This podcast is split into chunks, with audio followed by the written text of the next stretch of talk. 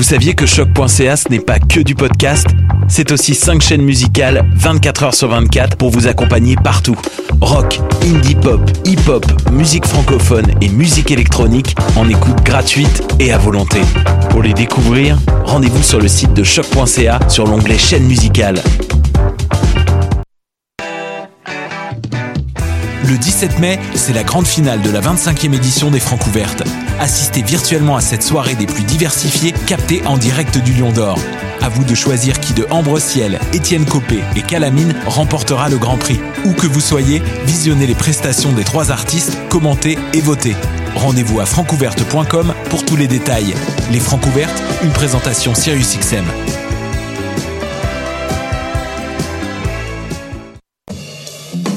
est plus que jamais une brèche dans ce quotidien qui court sans cesse après ses lendemains, pourquoi ne pas saisir la chance d'y plonger à pieds joints?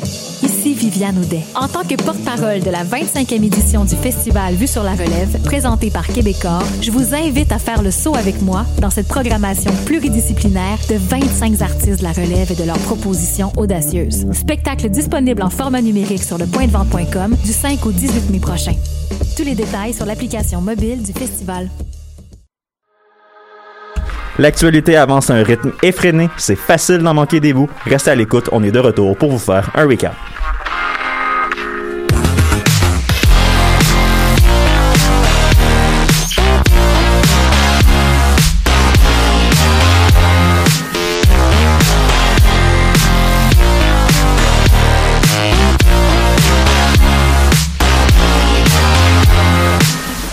Bonjour à vous, bienvenue au recap de choc.ca du 17 mai 2021. Cette semaine, vous allez être accompagné de Daphné, Manon, Louis et moi-même, Tim Giroir. Je fais un retour cette semaine. Vous allez bien tout le monde? Ça va, il fait chaud. Ah, il fait On est Tu bien dehors. Oui, oui, pour ceux qui écoutent en podcast, euh, en différé, euh, le 17 mai 2021, c'est une journée très très ensoleillée où il fait très chaud. La première vraie belle journée où je ne sort pas de manteau, là, Ah oui. c'est aujourd'hui. Ouais, hein? Oh, C'est oui. pas vrai, il y en a eu une, genre au mois de.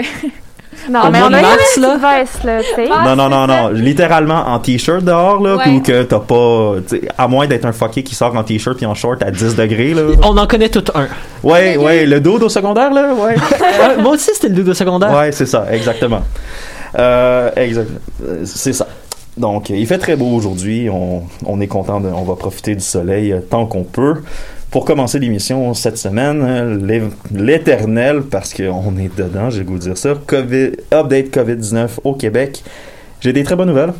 La tendance est- oui, euh, la tendance est à la baisse. 551 cas aujourd'hui.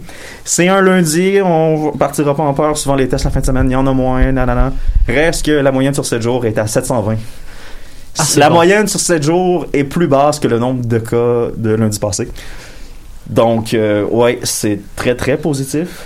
Oh, ça Ah oui, c'est c'est une excellente moyenne. Là. Je pense que ça fait, ça fait longtemps qu'on n'a pas fait- été bas comme ça. Là. Ça fait très longtemps. Euh, On dit bas, mais c'était haut pour l'automne, ça? Ouais, mais- ben c'est ça. Ben, je pense que ça date de l'automne, justement, là, septembre, octobre, là, au moment où que on a commencé à avoir les paliers d'alerte et tout et tout. là. Euh, le système de santé, tant qu'à lui, est relativement stable. On est à 501 personnes hospitalisées, 116 aux soins intensifs. Euh, Il y, a eu- il y a eu 8 décès aussi aujourd'hui, puis là, les décès, ça, continue à augmenter, malheureusement. Mhm. Euh, pour ce qui est de la vaccination, euh, elle est maintenant ouverte à tous les adultes. J'ai moi-même mon rendez-vous. Louis, tu avais déjà eu tes doses parce que tu travailles dans le système de la santé. Exactement. Manon, tu y vas au- Ce soir? à- ce soir après À l'émission. 19h. Moi, mon rendez-vous le 30. Ah ben moi le- mon rendez-vous est le 31, j'ai pas pu prendre avant parce que ben euh, les plages se sont remplies euh, Ça se remplit très vite. euh, très très rapidement puis moi mon groupe d'âge s'est ouvert, j'étais au travail. Donc euh, ouais, quand j'ouvre mon téléphone puis que mes amis de mon âge me disent "Ah oui, euh, les les plages de vaccination ont ouvert cet après-midi. J'étais devant mon ordinateur, donc j'ai déjà rendez-vous. Je me fais vacciner. Je pense qu'ils sont vaccinés aujourd'hui d'ailleurs. Je les salue. Donc, euh, Mais c'est fou, hein, comment il y a eu une bonne réponse à la vaccination. de la- Dès, dès que les jeunes ont, ont eu le droit, là, Ah, euh, oui, ça ben- s'est rempli rapidement. Là. Oui, ben, je crois, si je me trompe pas, que le ministre de la Santé, Christian Dubé, faisait un appel euh, à tous hier sur les réseaux sociaux, comme quoi qu'il y avait à peu près 85, il manquait à peu près 85 000 rendez-vous pour qu'on s'assure d'avoir le 75% de personnes qui ont une première dose avant le 24 juin. Oh, wow! Donc, euh, c'est pas grand-chose au niveau statistique. On est vraiment proche. On va l'atteindre. Puis on, on risque de passer un bel été quand même. Merveilleux, ça. Oui, euh, justement, maintenant qu'elle est ouverte à tous les adultes, on est à 48,4% de gens qui ont eu une première dose. Oh my god, ça Ça, c'est dans la augmenté. population. Ça, c'est dans la population générale. 44% Oui. Wow. 48 48 C'est Oh, wow. 48 Ah oui, on s'approche de 75% très, très, très vite. Ouais, là. ça va aller vite. Surtout que là, ça, c'est pour la population en général. Ça inclut les adolescents qui ne peuvent pas encore se faire vacciner ou que c'est pas dans les paramètres du gouvernement. vrai. Donc, si on prend juste les adultes, on frôle le 60%. On est à 55-56%, si je me Ça, souviens c'est les gens déjà vaccinés. Oui, qui ont eu une première dose. Bon, Ouais. donc imagine tous ceux qui s'en viennent, de, ça s'en Ouais, vient. non, non, c'est ça. D'ici le, justement, là, d'ici deux semaines, deux, trois semaines, là, juin, Ça va vite. fin mai, début juin, là, ça va augmenter en flèche. Le gros défi qui vient, ça va être vacciner les adolescents et les jeunes adultes assez.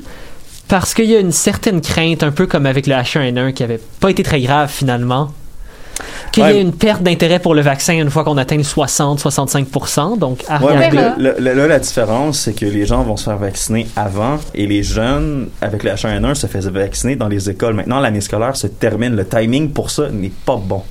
Mhm, c'est vrai. Il est là le problème. Si le- les vaccins étaient arrivés, qu'on était en plein milieu de l'année scolaire, probablement que la campagne de vaccination aurait été montée différemment et qu'on aurait vacciné les adolescents dans les écoles. Idée folle ici, là, il faudrait qu'on essaye de convaincre les jeunes que les parents trouvent que c'est vraiment cool, euh, que c'est vraiment pas cool la vaccination.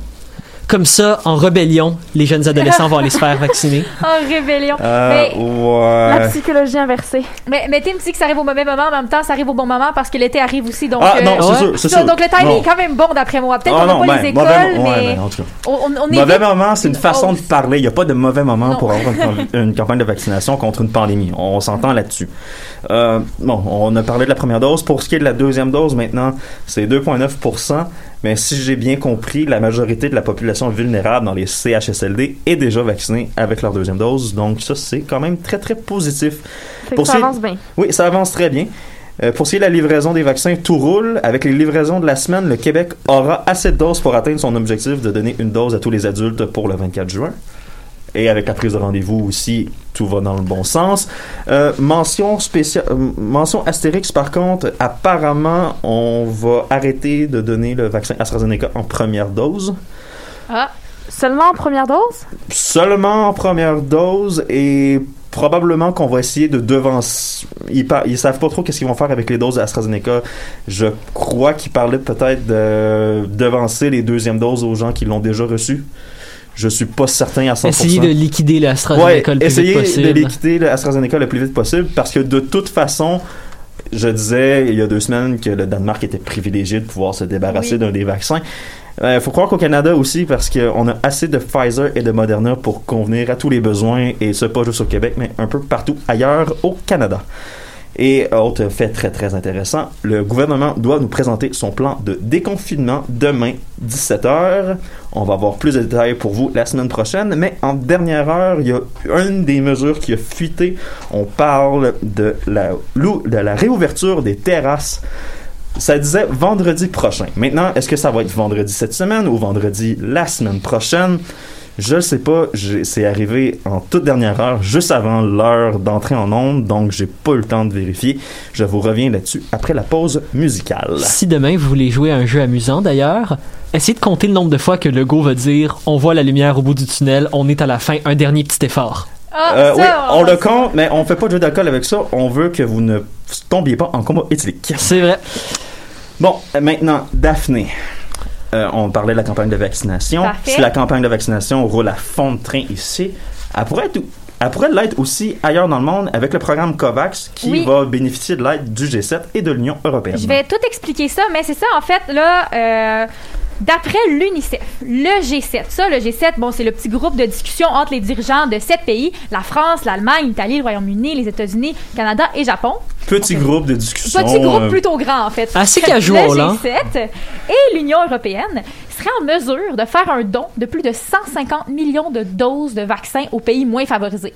Ah, Donc, c'est- quand même un très bon chiffre. C'est intéressant. Et ça permettrait de diminuer les grandes inégalités de la vaccination dans le monde qui sont, qui sont vraiment réelles, hein, comme on a pu le constater dans plusieurs de mes chroniques au cours des dernières semaines. Si vous vous souvenez un peu quand je parlais de, bon, euh, euh, Tok- Tokyo, ça allait pas très bien, mais il y avait aussi l'Inde, il y avait les, bon, il y en avait plusieurs des pays, hein, qui, ça allait pas très vite au niveau de la première dose.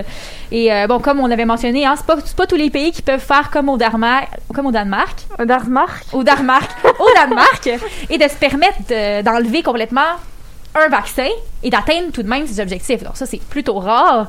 Mais si on se fie à une étude de Airfinity qui est spécialisée dans l'analyse des données scientifiques, le fameux objectif des 150 millions de doses pourrait être atteint si les pays du G7 et l'Union européenne se décidaient à faire un don de 20% de leurs doses. Donc, et, et là, je tiens à préciser que ce 20 %-là des doses, ce serait pas un obstacle euh, à leur propre vaccination. C'est-à-dire que les pays pourraient quand même euh, poursuivre leur campagne de vaccination et remplir leurs objectifs qui, sont, qui se sont fixés. C'est quand même intéressant, quoique ça prouve un petit peu qu'il y a certains pays qui ont acheté des doses pour absolument rien, mais ça, c'est une Ben, autre histoire. Il y a beaucoup de pays qui ont. Et là, c'est ça, l'affaire, c'est que COVAX, là. C'est.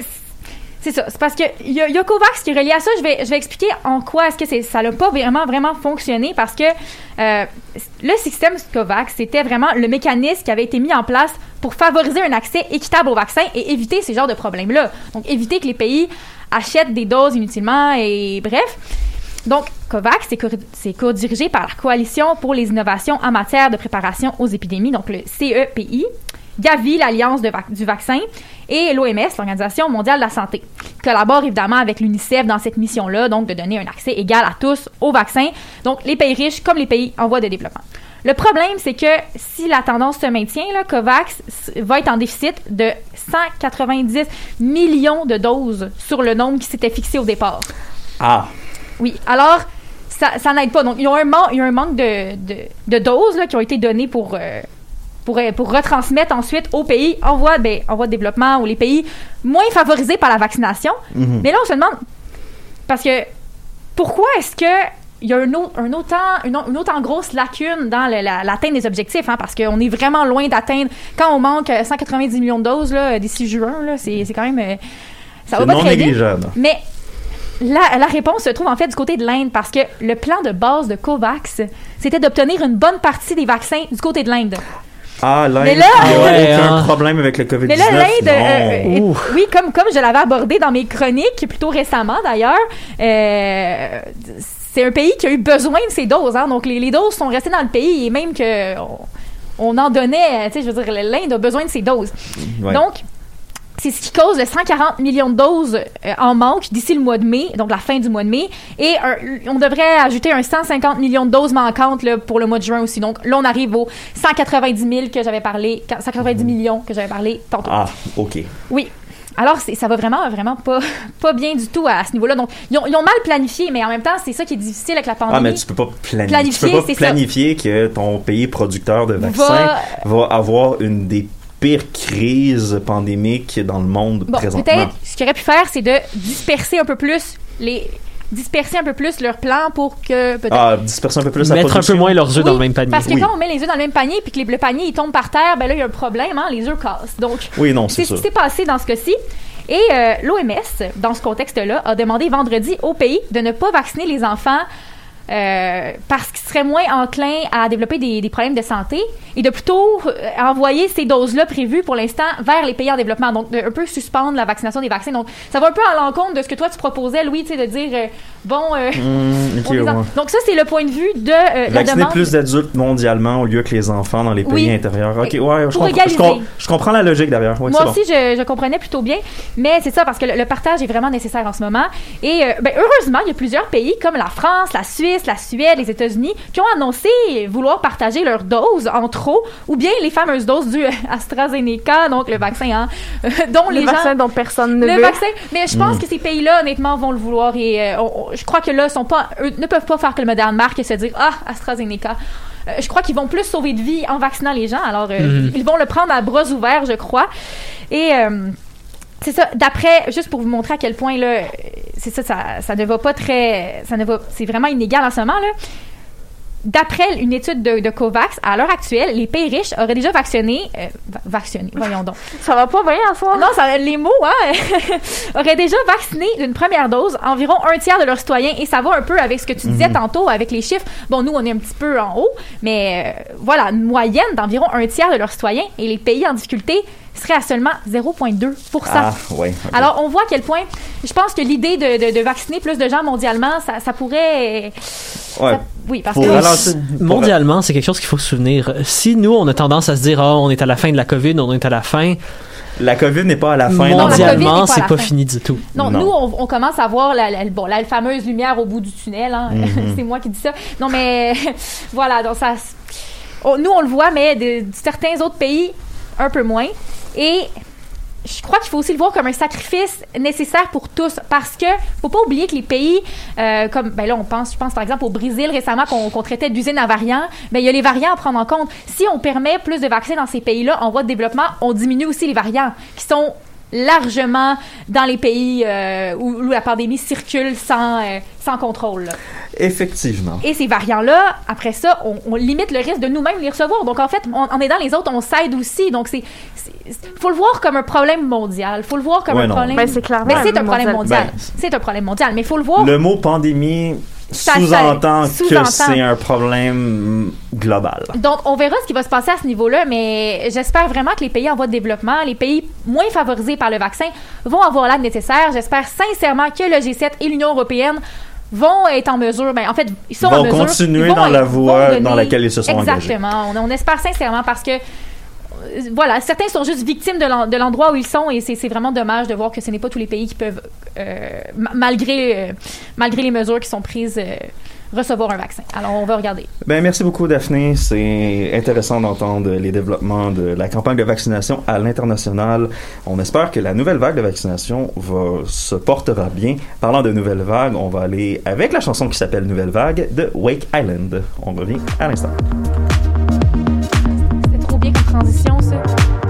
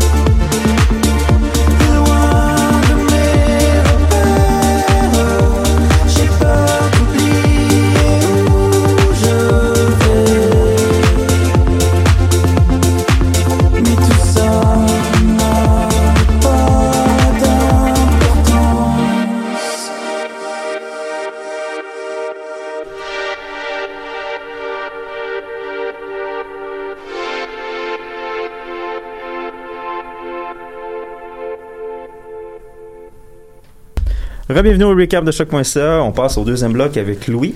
Euh, ben, écoute, il n'y a pas de façon d'amener le sujet avec euh, délicatesse euh, parce que, non, en fait, j'ai même pas le goût de le faire. Tu as choisi de nous parler des bombardements en Palestine.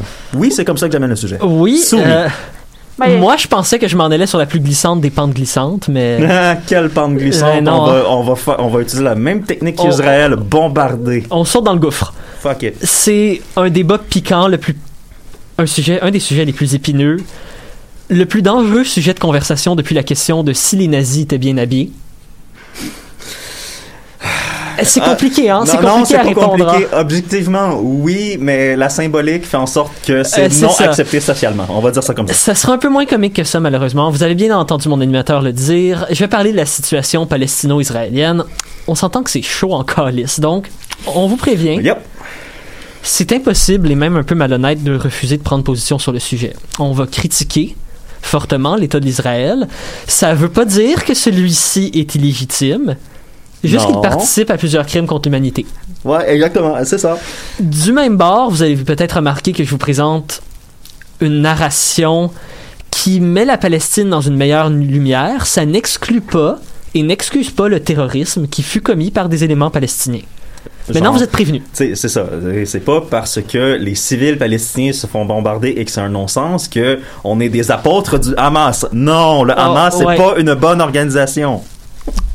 Depuis maintenant quelques semaines, les tensions entre les populations juives et musulmanes de la ville de, de Jérusalem ont explosé. Selon la police israélienne, la tension entre les deux n'a jamais été aussi haute depuis des, depuis des décennies. On parle ici d'une multitude d'incidents, parfois même mortels, où des groupes extrémistes se sont battus les uns avec les autres. C'est des violences généralisées, mais ça constitue pas encore un conflit armé. En tout cas, il y a deux semaines, c'était pas encore un conflit armé. Ouais, pas de conflit armé, mais on se tire des roquettes d'un bord et de l'autre. Ouais, ok, c'est bon. Il s'agissait principalement au départ de tensions entre des groupes civils, mais des tensions entre civils, on le sait, ça mène rapi- rapidement à des conflits entre groupes militaires. Mais Louis, tu dis le départ, mais le départ, il est tellement loin. Je veux dire, le vrai Oh départ. mon Dieu, j'ai- on- on le départ de la situation actuelle, on va dire ça On- comme le ça. départ C'est bon? de la. On parle Il des deux 100 dernières semaines. C'est ça. Qu'il y a 100 ans. Non, non, non, non, non, non.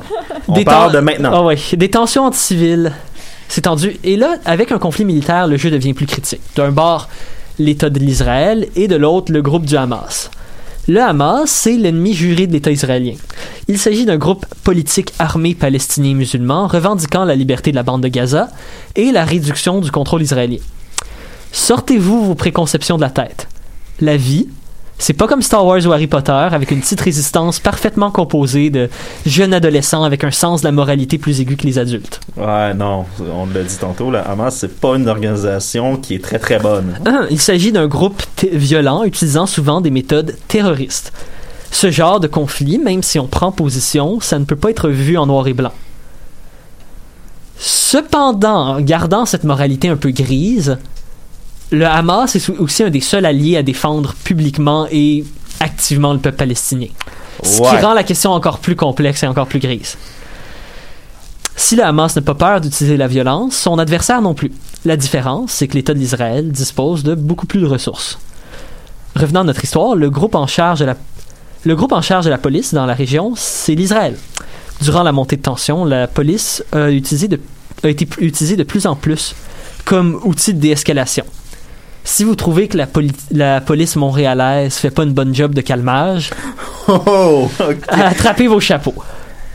Le 6 mai, alors que la Cour israélienne devait passer à un vote concernant l'éviction de familles palestiniennes, quelque chose qui se passe assez souvent dans la région, des manifestations ont explosé à travers l'est de Jérusalem. Plusieurs affrontements violents entre policiers et manifestants ont eu lieu. Le lendemain, la police s'est mise à occuper la mosquée de Al-Aqsa, un site divin musulman. Le 8 mai, la police s'est mise à interdire l'accès à des sites de prière durant la soirée la plus importante du ramadan.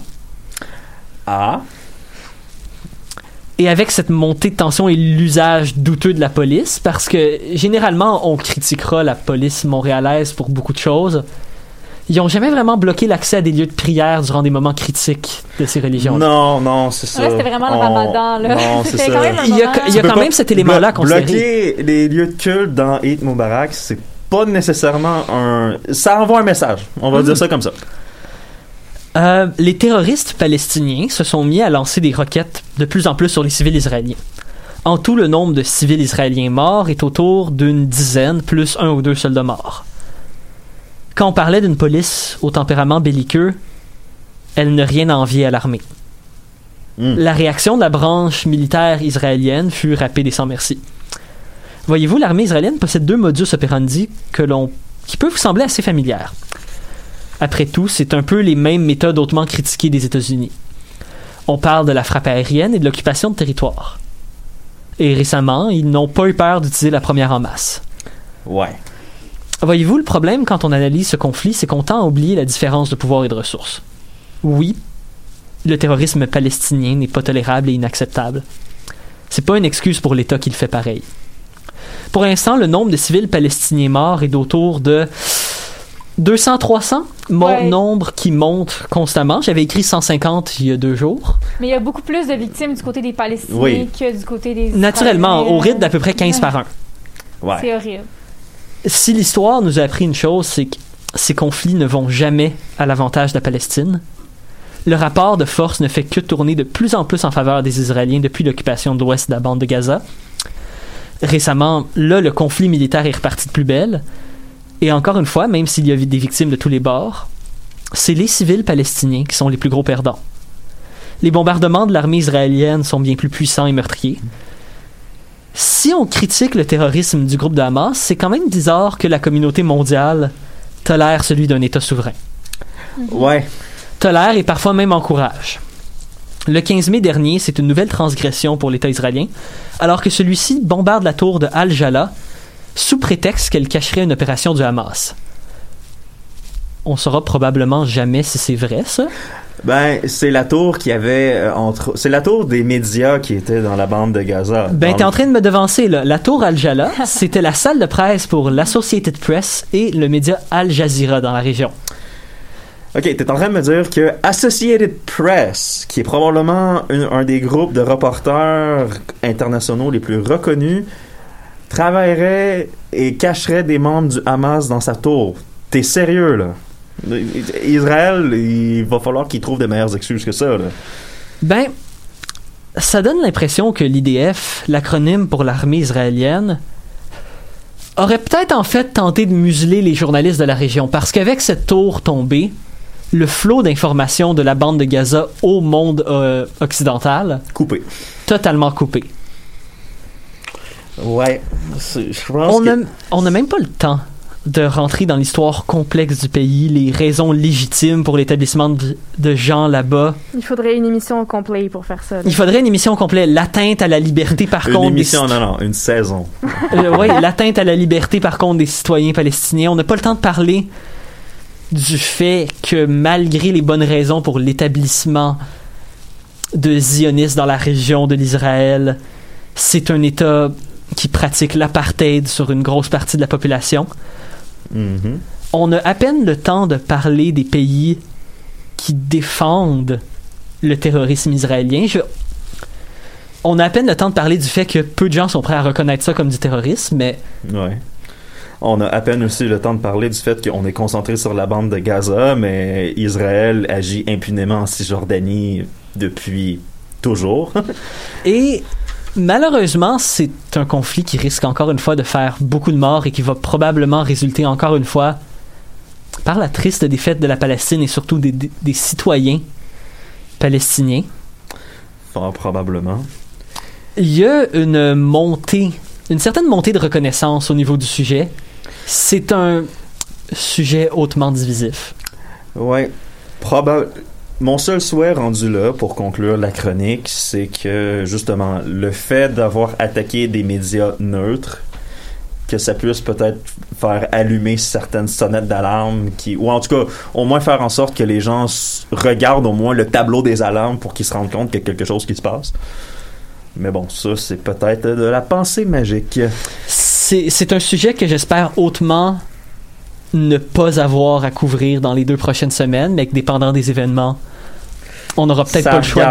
C'est que souvent, quand ça se déclenche, ça, c'est difficile à, à- à freiner. là. C'est comme une, une escalade de violence. Ouais, Ouais, j'ai hâte de voir. ouais, j'ai, ben, j'ai pas hâte de voir. J'ai- On va suivre ça attentivement. On va Mhm. dire ça comme ça. Merci beaucoup, Louis.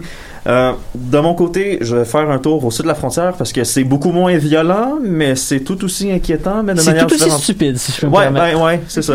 Euh, on va faire un tour au sud de la frontière où ça a brassé dans l'arène politique, surtout chez les républicains. Je vais vous parler de Liz Cheney, qui était la présidente de la conférence républicaine de la Chambre, donc la numéro 3 à la Chambre des représentants. Oui, j'ai bien dit était, parce qu'elle s'est fait évincer de son poste par ses collègues pour euh, trois petits points. Son refus de corroborer les allégations de fraude électorale avancées par l'ancien président et, jusqu'à preuve du contraire, chef et maître du Parti républicain, Donald Trump.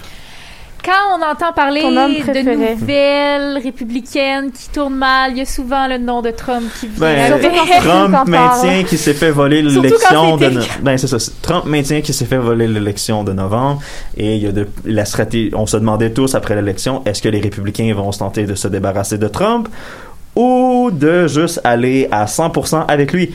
Euh, on commence à avoir une réponse assez claire ils vont 100% de son côté parce que Liz Cheney a été remplacée par la vedette montante du Parti républicain, Elise Stefanik, qui est montée en flèche en popularité dans l'estime de...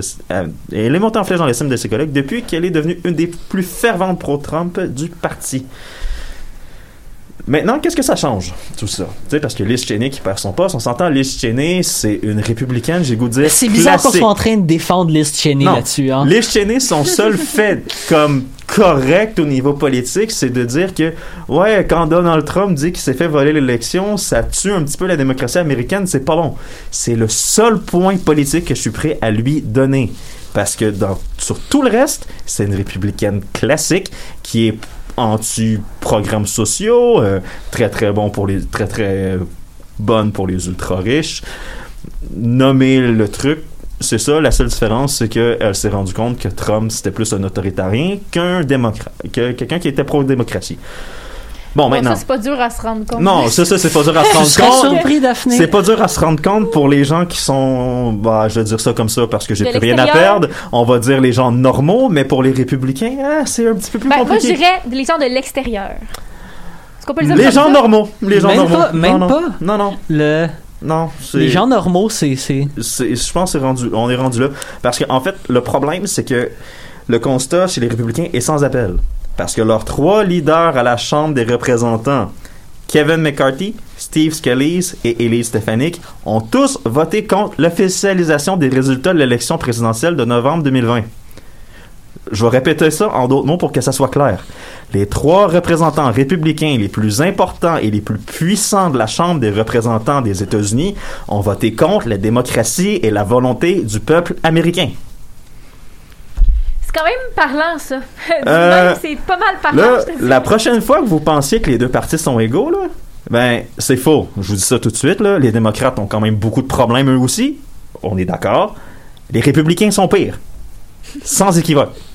On a une autre preuve, puis je veux plus entendre le contraire.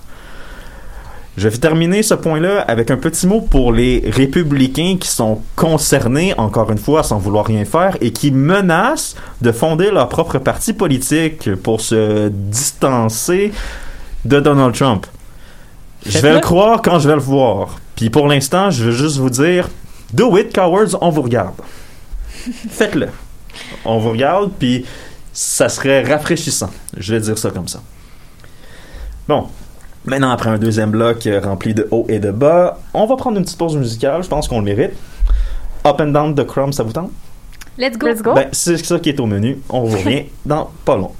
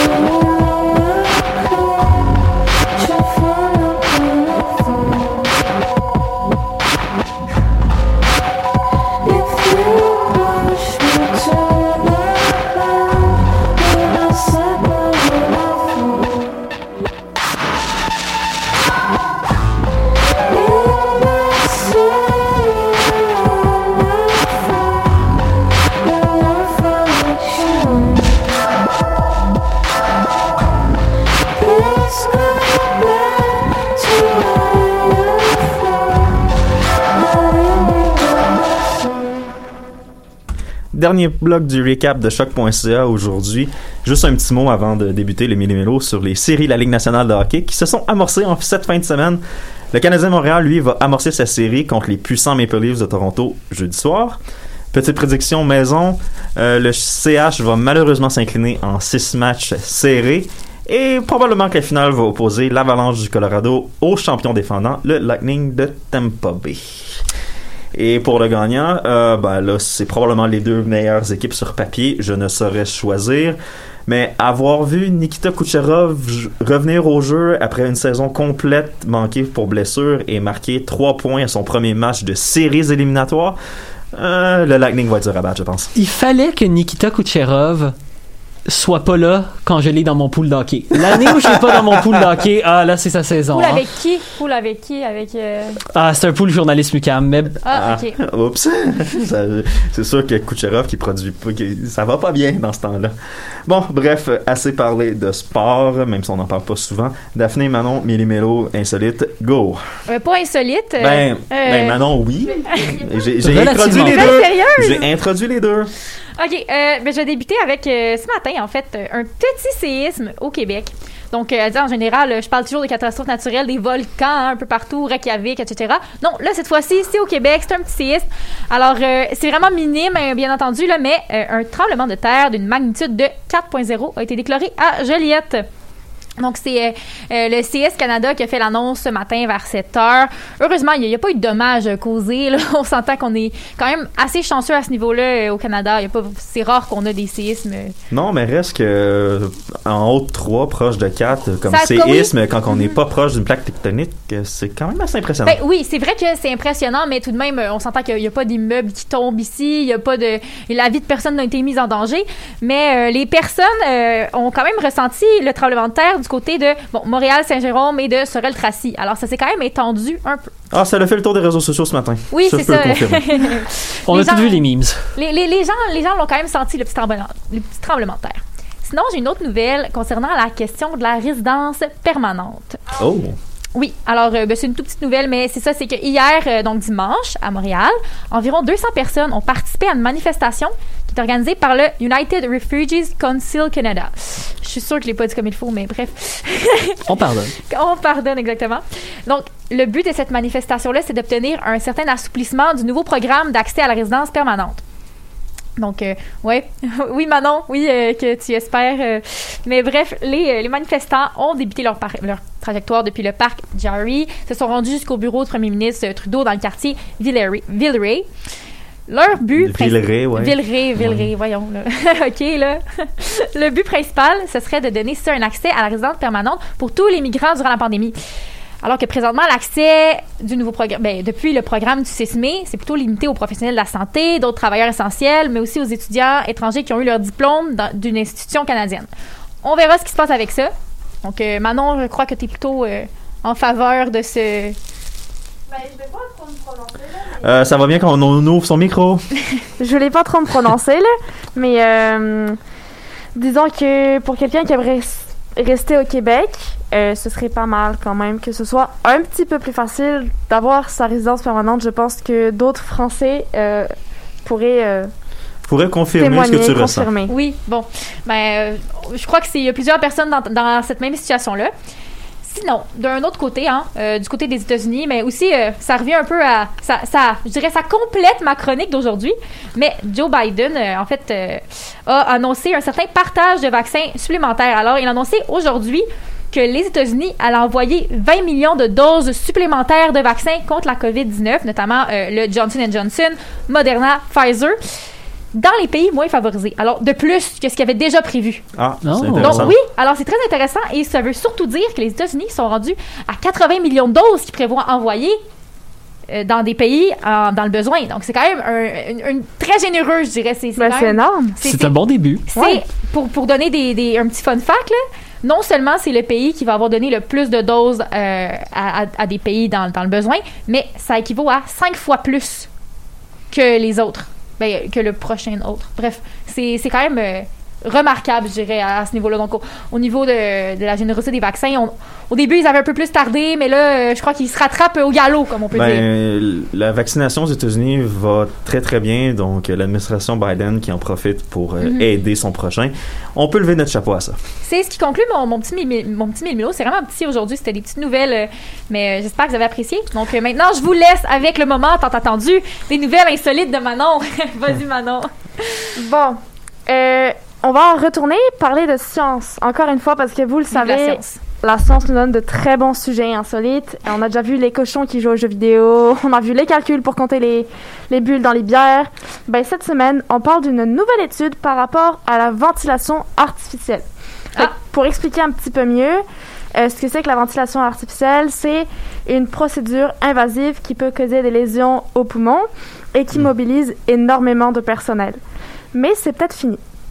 Parce que euh, des chercheurs japonais ont fait une découverte apparemment très efficace et sans danger. Je développe. Quand on place une personne sous ventilation artificielle, dans le fond, ce qu'on fait, c'est qu'on lui insère une sonde d'intubation qui délivre de l'oxygène directement dans les poumons. Mais comme ce que je l'ai précisé plus haut, euh, cette procédure peut elle-même causer, des dommages aux poumons, sans parler des risques de contamination par bactéries, etc., etc., etc. Et donc, les auteurs de cette étude, euh, je pense que je vais très mal dire le prénom moi aussi, Ah, vive les. mais c'est devenu, je pense, je pense que c'est devenu genre une coutume au recap de mal dire. Ouais, mal dire les trucs. Donc, euh, les auteurs de cette étude, Ryo Okabe et ses collègues, qui sont donc de l'université médicale dentaire de Tokyo, y ont pensé à une autre piste. Et c'est quelque chose qu'on a déjà vu chez les animaux, comme les loches, donc c'est un poisson d'eau douce, euh, ou les tortues.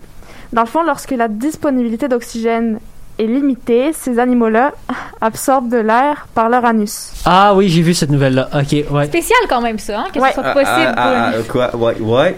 Ah, Dans le fond, attends, ouais, ça. ça. Dans le fond, ils vont absorber l'air, l'oxygène par leur anus et ça va distribuer tout l'oxygène dans leur organisme par voie intestinale. Par la paroi des intestins. Et on penserait ouais. à faire ça avec des humains, hein? Ben, c'est ça. Je vais, je vais pas aller trop dans les détails, là, quand même. Je sais qu'il y en a qui mangent après. Euh, mais selon Caleb Kelly, On- qui euh, lui. peu importe, dans les détails, on a déjà l'image dans la tête, là. Ouais, Manon, je pense que ça change plus rien rendu là. Tu peux poursuivre jusqu'au bout. Et donc, euh, selon Caleb Kelly de l'école de médecine de l'université de Yale, c'est une idée qu'il faut prendre très au sérieux parce que cette méthode pourrait faciliter la guérison des patients en insuffisance respiratoire et, surtout, euh, selon certains, ça mobiliserait moins de matériel et moins de, de, de personnes. Ah. Fait que ça serait Donc, comme ça pourrait efficace être- dans ouais, un c'est ça, certain... ça pourrait être- surtout dans une pandémie pareille, on s'entend que ça aurait peut-être été plus efficace et que ça aurait peut-être aidé les hôpitaux. La question, c'est qui va aller faire ça après? Qui va aller accepter ça? Euh, quand t'es malade, je pense je que t'as pas le Oui, choix. c'est vrai, c'est vrai, dans un certain sens, oui. Bon, ok.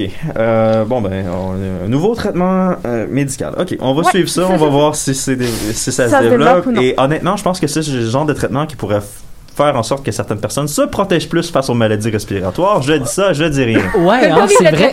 En tant que tel, c'est ça motive les gens à faire Surtout, attention. c'est le seul traitement. Ouais, ben, mettons ouais. qu'on enlève tous les autres. Là. On dit c'est ça le Mm. traitement. Les gens vont faire attention. Ouais. Oh oui.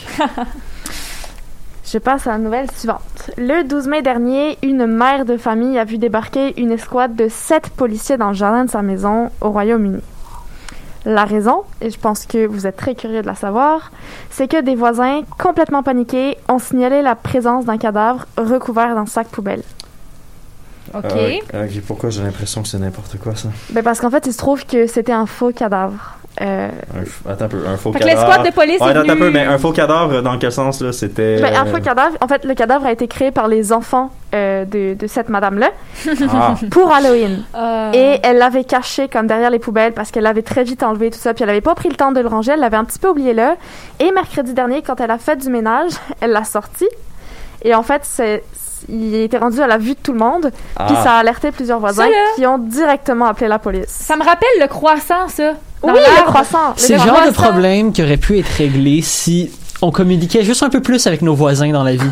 Si on gardait un peu plus de ces liens communautaires-là, de Hey Ben, les gars, j'ai une, nouvelle décoration d'Halloween. Vous voyez là, ça c'est c'est c'est du latex là. Mais c'est ça, c'est comme C'est le... leur oui. pointer la décoration, tu, tu réglerais tellement Ouais. de problèmes. Mais c'est comme le fameux animal qui était en fait un croissant dans l'arbre. Ouais. Les gens ont Mais eu oui. peur pendant quoi, combien de temps? Les- Je Deux jours. Deux Me jours, c'est semble quelque que chose deux comme jours. 48 heures, quelque chose comme Quelque ça. chose de même. Finalement, la police est venue aller euh, des- des- enlever le croissant de l'arbre. Bref, c'était Ben ridicule. écoute, c'est je pense qu'il y a d'autres nouvelles comme ça parce que le 7 mai dernier, il y a une enquête qui a été lancée. Euh, un homme a fait appel à la police dans le nord-est de la Saskatchewan. Sa-.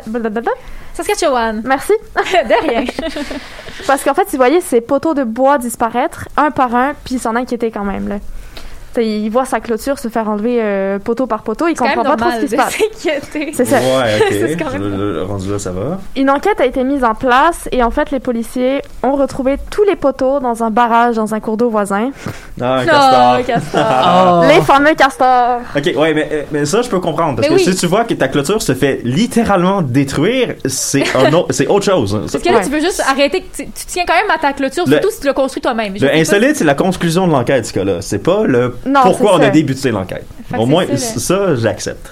Ouais, Ouais. c'est plus acceptable, Ouais. effectivement. Puis on s'entend qu'il n'y a pas personne qui va être accusé, là, ni porté Ben non. devant, ju- devant justice. De toute façon, je pense pas que les castors ait grand chose à dire pour leur Ah, défense. ah, comme peut-être le au. Texas. Peut-être au Texas, il aurait été assez motivé pour. euh, Ben, Ah, on a non, il vu aurait un pas, coq. non, non, Le il aurait, non, non, il l'aurait pas poursuivi en justice, il aurait probablement juste, euh, ben, plus de Mais castor. Tim, ils ont hein. poursuivi un coq en justice. Tu te souviens pas de cette nouvelle-là? Le coq qui chantait fort, là, puis qu'il a été poursuivi. Ah, Donc, oh, oh, ça se peut. Ça se On peut sait pour jamais. vrai. Ouais, ah ouais, mais attends un peu, mais on parle d'un animal domestique. C'est vrai, il y avait un propriétaire. Mais C'est ça, même. exactement. Mais le coq pouvait chanter quand il voulait à la fin. Ça, c'est ce que je me souviens. Enfin, bref. On voit que les animaux domestiques, quand même, sont pas euh, forcément mieux que les animaux sauvages. Bon, après, c'est un coq, mais en tout cas, ben, dans la. Toujours dans le même esprit des animaux domestiques, jeudi dernier à Chicago, il y a un bâtiment qui a pris feu et malheureusement, il y avait un chat qui était coincé au cinquième étage. Ah.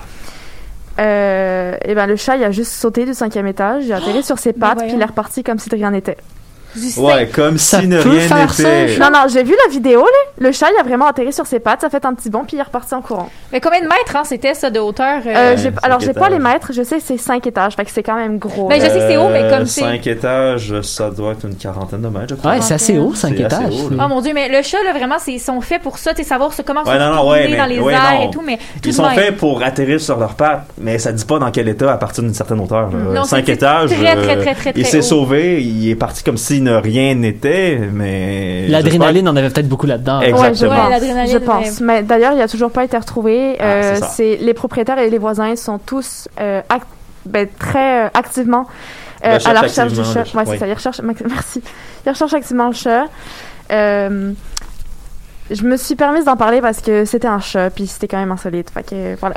Fameux On chat. espère que les propriétaires vont trouver leur animal. Ouais. Est-ce que vous connaissez le pacaya? Non. Eh ben, Euh, le nom, j'ai déjà entendu le nom. euh, Est-ce que tu peux rappeler, Vidit? C'est un volcan qui culmine à 2552 mètres d'altitude au Guatemala. Ah, les fameux volcans. Ouais, ok, Je ouais, pense ouais, que tu vas l'aimer, qu'on- cette nouvelle-là. Je, je pense co- comprendre pourquoi ça me dit quelque chose, mais continue. Ouais. Eh bien, dernièrement, il est sous très très haute surveillance parce que euh, les gens qui vivent sur les flancs du volcan sont sous la menace d'explosion et de pluie de cendres. Donc, ça Ah, se peut que le ouais. volcan entre en éruption dans pas très très longtemps. Daphné, tu Je risque en d'en parler. C'est ça, je risque d'en parler bientôt. Et euh, en fait, il y a même des coulées de lave qui se sont rapprochées des zones habitées, mais ça n'arrête pas un certain David Garcia. Qu'est-ce qu'il a fait? Eh bien, ce pizzaiolo de 34 ans, il a eu une idée. Sur une plaque de fonte, il a étalé euh, sa pâte, il a mis de la tomate, tout ça. Il a fait sa pizza tranquillou bilou. Et en fait, il l'a fait cuire grâce à la chaleur du volcan puis de la lave. Mais c'est quand même une expérience de vie. Tu tu te dis, t'as fait cuire une pizza grâce à un volcan. Oh mon dieu. Partout, hein. À chaque fois, il y, en a, il y en a toujours un qui trouve une façon étonnante de cuire de la bouffe, C'est- la. À chaque Ça- fois, ça, à chaque fois, ok. son nouvelle Tu peux la mettre dans un le- four le- à bois, ça fait pareil. Ouais, non, non, mais le, le fait qu'elle est cuite, c'est bien. Le problème, c'est que les volcans, la lave, c'est réputé pour être relativement toxique. Donc, je suis pas sûr que ça soit comestible, son truc. C'est c'est cuit proche, mais ça, c'est un Ben, autre c'est- histoire. c'est la chaleur qui cuit, c'est pas... euh, Bon, non, mais. Ouais, mais, la radi- ouais, mais si t'as assez de radiation de chaleur, t'es probablement proche aussi de produits chimiques. Là. On. Mais bref, il y en a plusieurs qui ont fait ce genre de truc-là. Donc, c'est pas le premier à, à entamer une, une Non, puis cuisson c'est quelconque. vraiment très populaire. C'est très, oui, c'est surtout, euh, on a eu une période assez volcanique là, dans ces, ces derniers mois là. Mm. Puis euh, il y en a Ouais, beaucoup. Il y, a- il y a vraiment eu beaucoup de volcans. Ben genre mes chroniques en sont la preuve, hein, mes, mes, mes petits mé- mélos euh, où on en, je risque d'en reparler si jamais c'est ça, il entre en éruption. euh, je vous tiens au courant. Ben, écoutez, moi, ce que je vous propose, c'est que euh, avant de finir l'émission, ben, en fait, après avoir fini l'émission, plutôt, on aille tous, ben, à part Sim, apparemment, euh, qu'on aille tous se prendre une petite pizza cuite avec la chaleur du volcan. Ça fait un peu loin. Entre, euh, je sais pas si on a le temps de revenir euh, du volcan avant 9h30. Ben, ouais. ben, écoutez, moi, pourquoi pas le vous pouvez là-bas? aller au Guatemala si ça vous chante. Moi, j'ai pas deux semaines de quarantaine à me taper pour une simple pointe de pizza. On va la prendre ici, la pizza. Ouais, on, va la- on va l'acheter, puis on. On l'a fait livrer. Exactement. Mhm. Donc, euh, c'est ce qui termine euh, ta chronique maintenant? Oui. Non, mais on va. Hey, on n'est pas complètement. pire. Ouais, on n'est pas complètement pressé par le temps cette semaine. Ça fait du bien.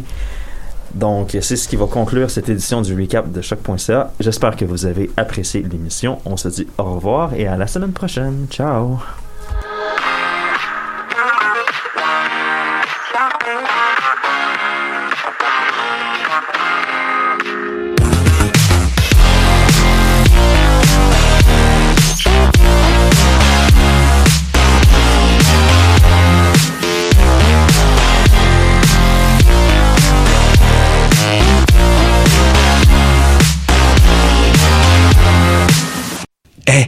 Vous saviez que choc.ca ce n'est pas que du podcast C'est aussi 5 chaînes musicales 24 heures sur 24 pour vous accompagner partout.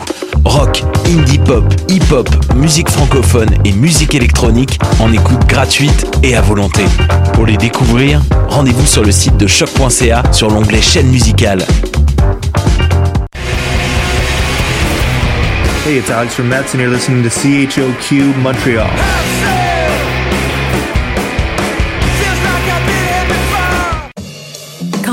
Plus que jamais une brèche dans ce quotidien qui court sans cesse après ses lendemains, pourquoi ne pas saisir la chance d'y plonger à pieds joints?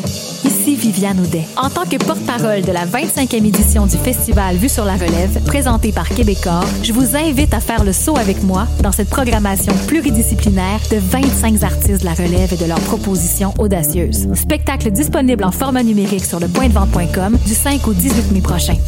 Tous les détails sur l'application mobile du festival. Le 17 mai, c'est la grande finale de la 25e édition des Francs ouvertes. Assistez virtuellement à cette soirée des plus diversifiées, captée en direct du Lion d'Or. À vous de choisir qui de Ambre Ciel, Étienne Copé et Calamine remportera le Grand Prix. Où que vous soyez, visionnez les prestations des trois artistes, commentez et votez. Rendez-vous à francouverte.com pour tous les détails. Les Francs ouvertes, une présentation SiriusXM.